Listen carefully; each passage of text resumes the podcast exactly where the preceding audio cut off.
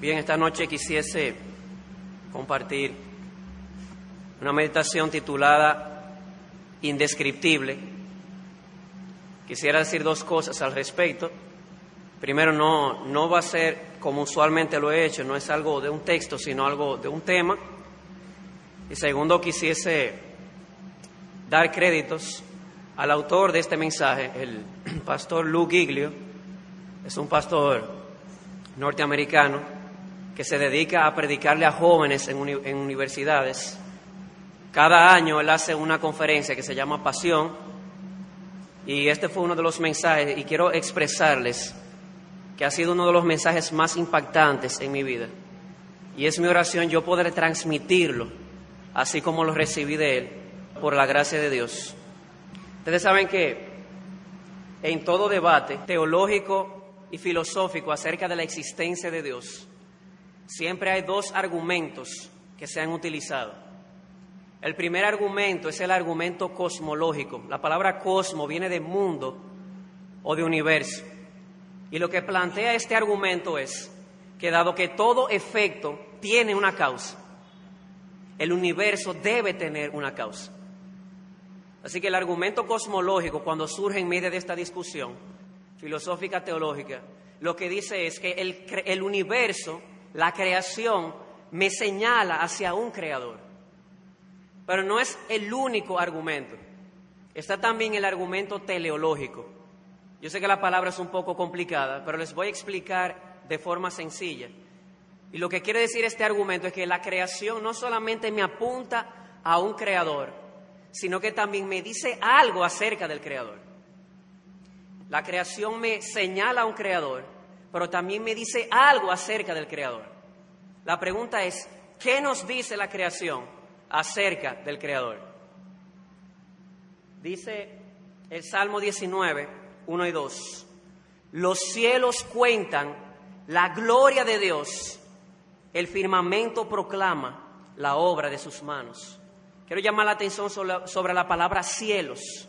Está en plural, no está en singular y hace referencia no solamente al cielo atmosférico que ahora vemos, sino también al cielo astronómico.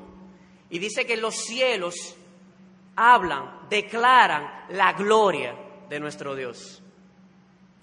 El Salmo 104, 24 dice, cuán innumerables son tus obras, oh Jehová, hiciste todas ellas con sabiduría.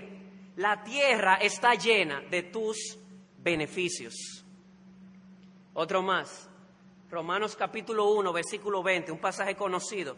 Porque las cosas invisibles de Él, su eterno poder y deidad, se hacen claramente visibles desde la creación del mundo, siendo entendidas por medio de las cosas hechas, de modo que no tienen excusa. El universo no solamente nos apunta a un creador, nos dice algo acerca del creador nos dice que Él es glorioso, nos dice que Él es sabio, nos dice que Él es bondadoso, que Él es poderoso, que Él es Dios. Nos habla de su eterno poder y su deidad. Nuestra pregunta es, ¿cómo describir a este Creador? Creo que solamente hay una palabra que podemos utilizar para poder describir a este Creador. Y la palabra es, Él es indescriptible. Él es indescriptible. No hay palabras que puedan definir la gloria, la sabiduría, la bondad, el poder y la deidad de este grandioso Dios. Y usted dirá, hermano, ¿y cómo yo sé que este Dios es indescriptible? Solamente hay que salir en una noche clara y estrellada y mirar hacia arriba las estrellas. Hermanos y amigos, las estrellas no están allá arriba diciendo, brilla, brilla, linda estrella están allá arriba mirando hacia nosotros y diciéndonos con potencia, nuestro Dios es poderoso, Él es grandioso, Él es glorioso, más grande de lo que tú hayas podido imaginar o pensar en toda tu vida. Ciertamente, nuestro Dios es grande. Esta foto que tenemos en pantalla es la del radiotelescopio Hubble. Algunos de ustedes ya lo conocen fue subido en órbita en abril del año 1990 y está a unos 593 kilómetros sobre el nivel del mar. Para que usted tenga una idea, cuatro veces de aquí a la, de aquí a la Santo Domingo, a la capital, pero hacia arriba. Y déjeme decirle algo, es un poderoso instrumento, un poderoso telescopio, pero no ha sido suficiente para mostrarnos todo lo que hay allá afuera. Pero aunque no ha sido lo suficientemente poderoso para mostrarnos todo lo que Dios ha hecho, sin embargo, lo que nos ha mostrado ha sido suficiente para dejarnos con la boca abierta. Y allá arriba está Dios mirando hacia abajo diciendo, es todo lo que pueden hacer. Felicidades, trabajen rápido y háganse uno más potente, que hay cosas allá afuera que les quiero mostrar, que harán explotar su mente. Hay cosas allá afuera que Dios nos quiere mostrar, que nos muestran la indescriptibilidad de nuestro Dios. El Jobo ha sido simplemente capaz de mostrarnos el universo conocido. Se le ha llamado el universo conocido porque ha sido lo único que hemos podido ver del universo. Y déjeme decirle que este universo es tan grande, tan grande, que hemos tenido que inventar una nueva regla para medirlo. El centímetro no sirve para nada en el universo de Dios. El metro no sirve para nada. Kilómetro ni invente porque no va a servir. La milla tampoco. Hemos tenido que inventar un nuevo sistema de medida para medir el universo de Dios y se llama años luz. Y usted dirá, ¿qué es un año luz? Bueno, la luz viaja a 300 mil kilómetros por segundo. A nosotros nos toma llegar a Santo Domingo una hora y media y son aproximadamente 150 kilómetros. La luz puede viajar a 300 mil kilómetros en un solo segundo. Eso puede ser la luz. Y en un año la luz alcanza 9.46 billones de kilómetros de distancia.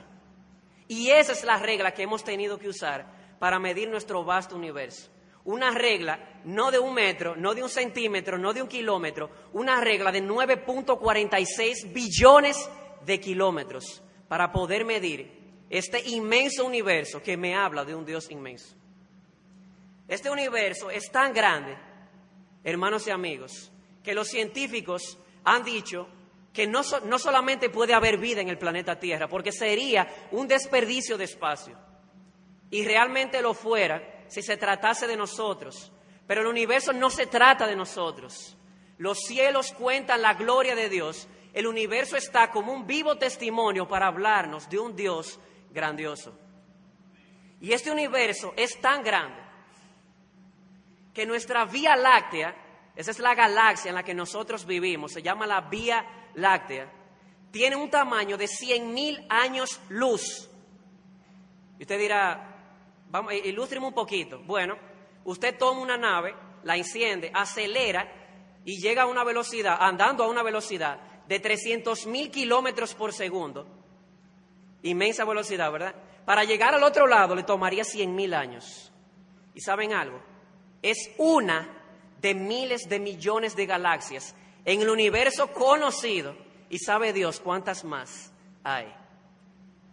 Esta galaxia, la Vía Láctea, que es una entre millones, tiene aproximadamente de 200 a 400 mil millones de estrellas.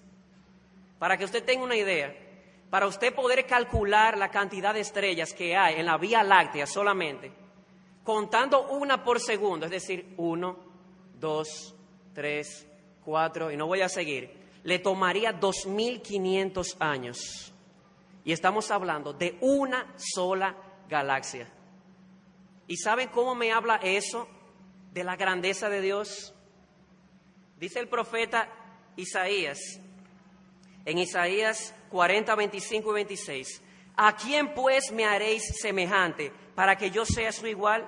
Dice el santo. Alzad a lo alto vuestros ojos y ved quién ha creado estos astros el que hace salir en orden a su ejército, hablando de las estrellas, y a todos llama por su nombre. ¿Saben cómo esto me habla de la gloria de Dios? 200 a 400 mil millones de estrellas en nuestra galaxia, siendo una entre millones. y Dios conoce a cada una por su nombre. Y si Él viniera aquí esta noche, Él pudiera recorrer todo el salón de la Iglesia Bautista de la Gracia y decir fulano, fulano, mengano, sutano, y Él conoce a cada uno de nosotros, nos conoce por nuestro nombre. Nuestro Dios realmente es grande, más grande de lo que podamos pensar o imaginar. Y usted pensará, ¿y dónde estamos nosotros en este universo tan grande? Así se cree que es la Vía Láctea. Se digo se cree porque nunca hemos podido salir de la Vía Láctea. Se cree que es así. Y usted pensará, bueno, seguro estamos en el centro. Pues déjeme decirle que no estamos en el centro de esta galaxia. Estamos entre dos bandas, justamente ahí. Espero que puedan percibir el cursor. Estamos ahí. Y usted dirá, wow, ahí está el planeta Tierra. No, ahí está el sistema solar. El sistema solar dentro de la Vía Láctea es como 25 centavos dentro del continente norteamericano. Yo creo que la caída nos ha engañado. Realmente no somos tan grandes como pensábamos. Y en esta galaxia tan grande, que tiene entre 200 a 400 mil millones de estrellas, hay una en particular que no es la más grande, tampoco la más pequeña, que se llama el Sol. Como le llama Dios en Génesis 1, la lumbrera mayor. Y alrededor de esta estrella giran estas pelotas, estas bolas llamadas planetas. Entre ellos hay uno en particular que no es el más grande, está entre los más pequeños. Y ahí vivimos tú y yo. Y a medida que nos vamos acercando, nos damos cuenta de que no somos tan grandes como realmente pensábamos. No lo somos. Y ahí estamos. Ahí vivimos, en este planeta. Y usted dirá, ah, sí, es el planeta Tierra, ya lo he visto. ¿Cuán rápido somos en perder el asombro? La primera vez que la NASA vio esta foto, la primera vez que el planeta Tierra vio esta foto, se quedaron con la boca abierta. Hermoso. Es una hermosura este planeta azul, esta creación de Dios. Pero lo interesante es que desde fuera, desde donde lo estamos viendo ahora, por lo menos sabemos que esto es parte de África. Podemos ver ahí un poco de geografía. Pero sin embargo, lo interesante es que no podemos ver desde fuera ni la división política de los países, ni las ciudades, ni la gente, ni las riquezas, ni el sufrimiento. Y a medida que nos vamos alejando, nos vamos dando cuenta de que somos realmente pequeños, que no somos realmente tan grandes como pensábamos. El primer astrónomo en ir a la Luna, el primer astronauta en ir a la Luna, Neil Armstrong, cuando regresaba de su viaje escribió lo siguiente. Recuerdo camino a casa en el Apolo 11, así se llamaba su nave, que de repente me llamó la atención un pequeño chicharito bello y azul. Era la Tierra. Levanté el pulgar y cerré un ojo. Y mi pulgar tapaba el planeta Tierra. Él concluye diciendo, no me sentí un gigante, me sentí muy pequeño. El salmista lo expresa de esta manera, cuando veo tus cielos, obra de tus dedos, la luna y las estrellas que tú formaste, mi conclusión es, ¿qué es el hombre para que tengas de él memoria? Y el Hijo del Hombre para que lo visites. Yo te dirá, hermano, aquí hay problemas. Estás tratando de hacerme sentir pequeño. No, créeme que yo no estoy tratando de hacerte sentir pequeño. Quiero ayudarte a ver que realmente tú eres pequeño. Esto que está aquí, este artefacto, es una sonda espacial. Fue enviada al sistema solar en el año 1977 con una función y era tomar fotos del sistema solar. En el año 1990 el 14 de febrero, cuando esta sonda iba por Urano más o menos, la NASA le dio una orden antes de salir del sistema solar que girara y que tomara una foto panorámica del sistema solar. Pero obviamente era demasiado grande. Así que la sonda toma 60 fotos consecutivamente. Y a esa distancia, estamos hablando de unos 6 mil millones de kilómetros, Un píxel, ¿ustedes saben lo que es un píxel? Un píxel es cada puntito que forma una fotografía. Desde esa distancia, cada, cada píxel de cada foto duraba cinco horas para llegar aquí, cinco horas y media, cada píxel. O sea que una foto duraba meses para llegar. Y luego nosotros nos quejamos porque nuestro internet es lento.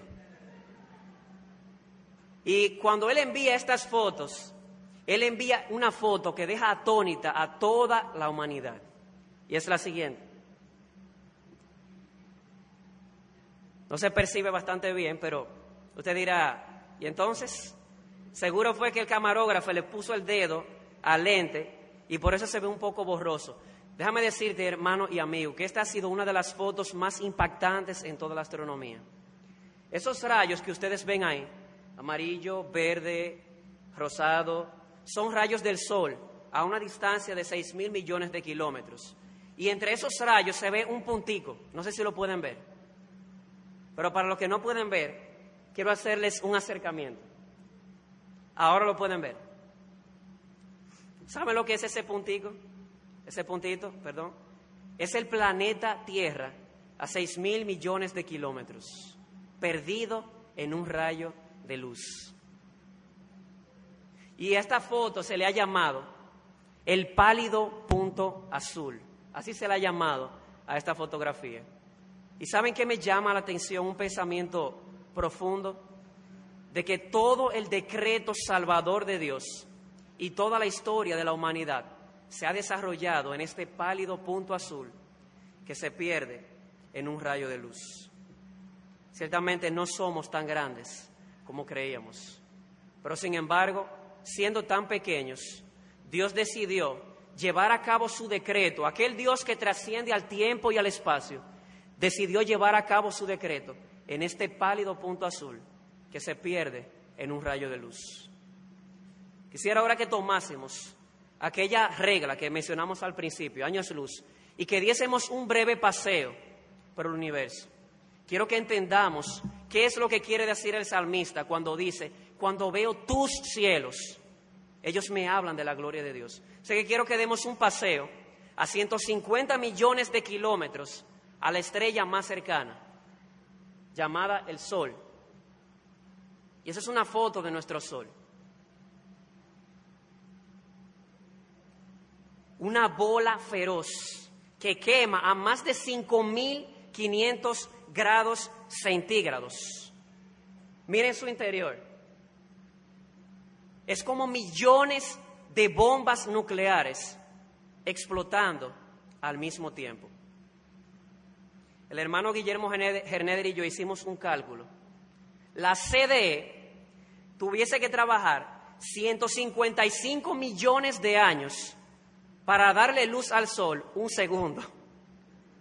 Un segundo. Es una bola feroz. Es tan grande. Un millón de veces más grande que el planeta Tierra. Miren la proporción en pantalla. Es decir, que dentro de esta bola feroz que quema 5.500 grados centígrados, ahí adentro caben un millón de planetas Tierras. Y estamos separados a una distancia de 150 millones de kilómetros. Esta noche, cuando usted ore, Dele gracias a Dios que estamos a 150 millones de kilómetros. Pero ¿saben qué es lo más sorprendente? Que cosas como estas salieron de la boca de Dios. Él simplemente dijo y cosas como estas vinieron a la existencia. Génesis 1, 14 al 16 dice, dijo luego Dios, haya lumbreras en la expansión de los cielos para separar el día de la noche y sirvan de señales para las estaciones, para días y años. E hizo Dios las dos grandes lumbreras, la lumbrera mayor, hablando del sol, para que señorease en el día, y la lumbrera menor, para que señorease en la noche. Hizo también las estrellas. Y cuando vemos esto, cosas como estas, salir de la boca de Dios con una simple palabra, no podemos pensar que nuestro Dios es un Dios flojo. Esta estrella llamado el sol nos está señalando, nos está diciendo, está clamando desde allá arriba que nuestro Dios es poderoso, Él es grandioso, Él es indescriptible. Quiero ahora con la misma regla llevarle un poquito más lejos. 150 millones de kilómetros no es nada. Quiero llevarle ahora a 440 años luz, a la constelación Pléyades. 144, perdón, 440 años luz. Esto es una constelación. Una constelación es un conjunto de estrellas que si usted hace un trazo imaginario sale alguna figura, a veces de animales. En este caso, esta se le llama Pléyades. Pléyades en griego significa paloma, por su forma como una paloma. Y he querido traerla por dos razones. Primero, por lo hermosa que es. Me habla de la creatividad de Dios, pero también porque se menciona en las Escrituras. Dice Amós 5:8, buscad al que hace las Pléyades y el Orión, y vuelve las tinieblas en la mañana, y hace oscurecer el día como noche. La Biblia dice que Dios hizo las Pléyades. Y a Job, tratando de Dios de demostrarle a Job lo pequeño que él era y lo grande que Dios era, Dios le dice a Job, Job, ¿puedes tú atar las cadenas de las Pléyades? o desatar las cadenas del Orión. Es como si Dios le dijese, Job, sal de un pronto afuera y mira hacia arriba. Mira el Pléyades. ¿Crees tú que puedes sostenerle en tu mano? Job dice, no. ¿Saben qué dice la escritura? ¿Quién midió las aguas con el hueco de su mano y los cielos con su palmo? Dios le dice a Job, Job, tú no puedes medir la Pléyades con tu mano, pero ahí tienes, yo sí puedo. Nuestro Dios es grandioso. Y todo el universo alaba a Dios.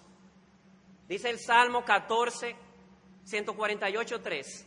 Alabadle, sol y luna, alabadle vosotros, vosotras todas, lucientes estrellas. Todas las estrellas alaban a Dios. Pero quiero mencionar una en particular. Eso que están viendo en pantalla es una vela llamada vela pulsar. Y usted dirá, ¿qué es una vela? Perdón, ¿qué es un pulsar? Un pulsar es una estrella altamente magnetizada. Esta es la vela pulsar y su magnetismo viene porque su centro, no sé si se dan cuenta, aparecen como dos arcos con una flecha, gira 11 veces por segundo. ¿Pueden imaginarse una estrella de esta magnitud, su centro girando 11 veces por segundo. La, la magnitud del magnetismo, la magnitud del sonido que esto emite. Yo quisiera mostrarles cómo suena.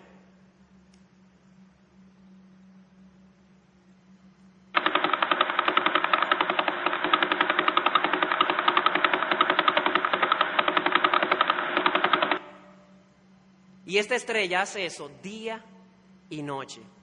Ciertamente nuestro Dios es grande, nuestro Dios es poderoso.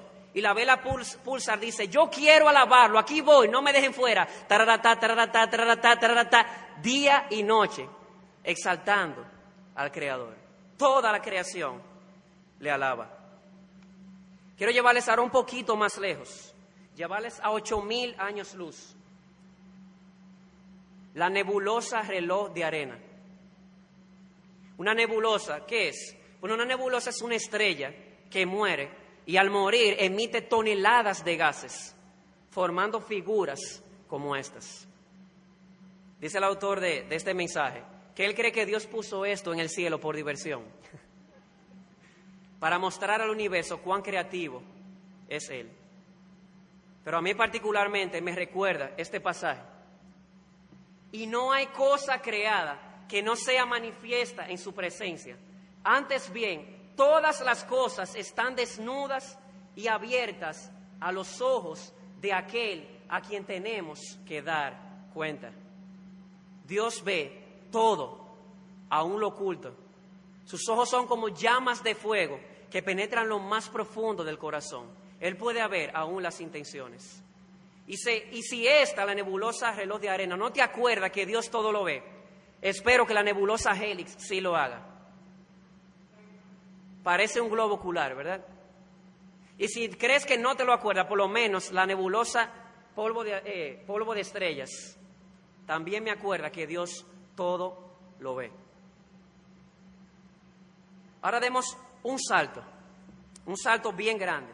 Vamos a saltar de 8 mil años luz a 28 millones de años luz, que todavía es parte del universo conocido. Quiero llevarles a la galaxia Sombrero. Es la mejor foto que ha tomado el telescopio Hubble. ¿Saben qué es lo curioso de esta foto? E, esta galaxia tiene una inclinación de 6 a 8 grados. Si no lo tuviese, no lo pudiésemos ver. Pero Dios le ha dado esta inclinación para que podamos verla desde la Tierra. Y usted dirá, wow, qué bonito, parece un platillo volador. O un frisbee, ¿cómo que se le llama? Que se tira. Hermano y amigo, este frisbee o este platillo volador tiene nada más y nada menos que 500 mil años luz de tamaño. Eso significa cinco veces más grande que la galaxia en que nosotros vivimos. Y tú dirás, ¿y hay gente ahí? No, no lo hay. ¿Y qué hace allá arriba? Los cielos cuentan la gloria de Dios y el firmamento anuncia la obra de sus manos. Eso está haciendo la galaxia sombrero, exaltando la gloria y la creatividad y la belleza de nuestro gran Dios. Ahora voy a dar un salto un poquito más lejos, a 31 millones de años luz, la preferida de los astrónomos. Se le llama la galaxia remolino. Y no es extraño saber por qué le llaman galaxia remolino. Su forma parecería como si nos fuese a succionar, de ahí viene su nombre. Esta galaxia contiene entre 300, entre 300 a 500 mil millones de estrellas. ¿Y saben algo? Cada segundo nace una nueva estrella en esta galaxia. Cada segundo que yo estoy invirtiendo en decirles algo, Dios utiliza esta galaxia como una causa secundaria, crea una estrella, le pone un nombre y la pone en su universo como un testimonio de que los cielos cuentan su gloria, su grandeza, su poder, su potencia. A Él sea la gloria. Ahora yo quisiera dar un paso más lejos todavía. Yo creo que ya estamos preparados para dar este paso. Tan lejos que no hay palabras para describirlo. Esto, este paso que vamos a dar es indescriptible. Yo quiero llevarles a la cruz de Jesucristo. Ciertamente la Biblia dice que Dios ha mostrado su gloria en lo creado. Pero la Biblia me enseña que el centro refulgente de la gloria de Dios, donde Él ha mostrado más poderosamente su gloria, es la cruz de Jesucristo. Y tú dirás, ¿y este salto tan extraño? Hablar de la gloria y la belleza de la creación a la cruz de Cristo. Sí, hemos de dar este salto, amados hermanos y amigos, porque yo quiero que tú entiendas que el creador de todo lo que hemos visto esta noche fue colgado en una cruz. Dice Juan capítulo 1, versículo 3. Todas las cosas fueron hechas por medio de Él. Está hablando del verbo, de Jesucristo. Y sin Él, nada de lo que ha sido hecho fue hecho. Y así lo pone Pablo en Colosenses 1.16, porque en Él, hablando de Cristo, fueron creados todas las cosas, tanto en los cielos como en la tierra, visibles e invisibles, ya sean tronos o dominios o poderes o autoridades, todo ha sido creado por medio de Él y para Él. Y este es el cuadro. El infinito, el suficiente, el poderoso, el sabio, el todopoderoso, el omnisciente, el omnipotente, el creador de todo el universo se hace un siervo y viene a este pálido punto azul llamado el planeta Tierra a morir por pecadores. Hermano y amigo, piensa en esto. El creador de todo el universo, colgado de una cruz por amor a ti y por amor a mí. No hay palabras para describir este cuadro tan, conmovedor. Simplemente esta gracia es indescriptible es una gracia astronómica. Y así lo ha puesto un autor de un himno. Si los cielos fuesen un pergamino y todo el mar fuese tinta y las gaviotas fuesen pinceles, yo escribiría de tu amor y nunca terminase. Y así lo pone el salmista. Salmo 103, 8 al 12. compasivo y clemente es el Señor, tardo para la ira, grande misericordia, no contenderá con nosotros para siempre, ni para siempre guardará su enojo. No nos ha tratado según nuestros pecados. Alabado sea el Señor. No nos ha tratado conforme a lo que merecemos, ni nos ha pagado conforme a nuestras iniquidades. ¿Por qué? Porque como están de altos los cielos de la tierra, así Él ha engrandecido su misericordia para con los que le temen. Porque así como es la distancia del oriente hacia el occidente, así ha alejado de nosotros nuestros pecados. Hermanos, no hay palabras para describir la grandeza de este Dios que siendo igual a Dios, no estimó el ser igual a Dios como cosa que aferrarse, sino que se despojó a sí mismo, tomando forma de siervo, de un siervo hombre, y, estando en la condición de hombre, se humilló hasta lo sumo, hasta la muerte y muerte de cruz. No hay palabras para describir este grandioso cuadro. Pero yo quisiera llevarte a una foto más. Tú dirás, hermano, ya no hay más. Es Cristo crucificado por mis pecados, el soberano creador, viene este pálido punto azul a morir por mi pecador, ya no hay más. Y estoy de acuerdo contigo, ya no hay más. Pero aún así quiero mostrarte una fotografía más. ¿Se acuerdan ustedes de la galaxia Remolino? la preferida de los astrónomos, a 31 millones de años luz. Yo quiero mostrarte la foto que la NASA pudo captar en el mismo centro en el mismo núcleo de esta galaxia, la estructura X.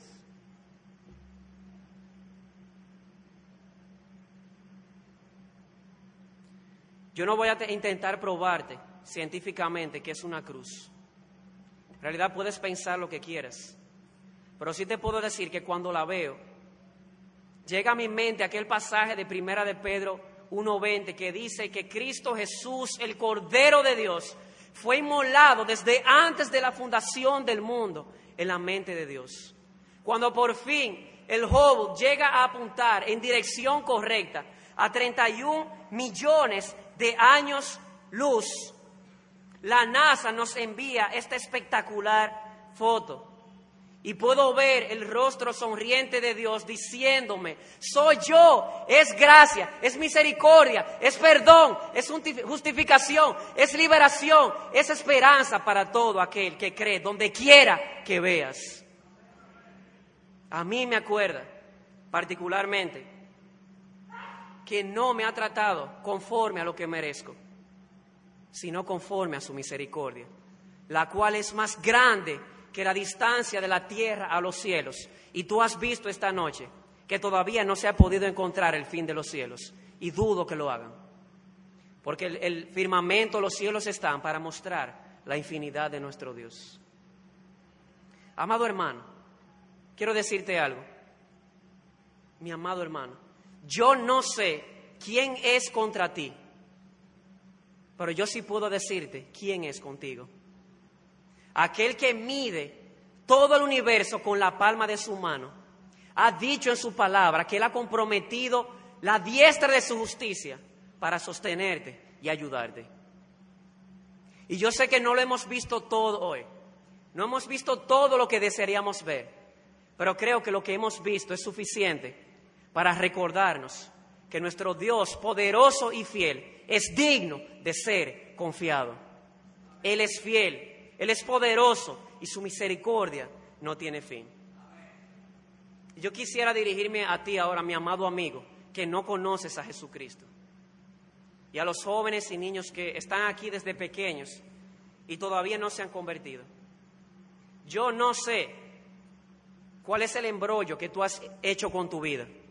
No sé cuál es el disparate o el desastre que tú has hecho con tu vida, pero yo sí te puedo decir que Dios hizo un embrollo, la vida de su Hijo, matándole en una cruz para darle vida a pecadores como tú, para que días como hoy tú puedas ir a tu casa y recostar tu cabeza en tu almohada en una completa paz, con la esperanza de un día ver y saborear la gloria de aquel que ha creado todo lo que hemos visto esta noche, con la esperanza de un día ver a aquel que es el autor y el consumador de la tan grande salvación, de aquel Dios que, siendo Dios, no estimó el ser igual a Dios, sino que se hizo un siervo y vino este pálido punto azul a morir por pecadores como tú y como yo.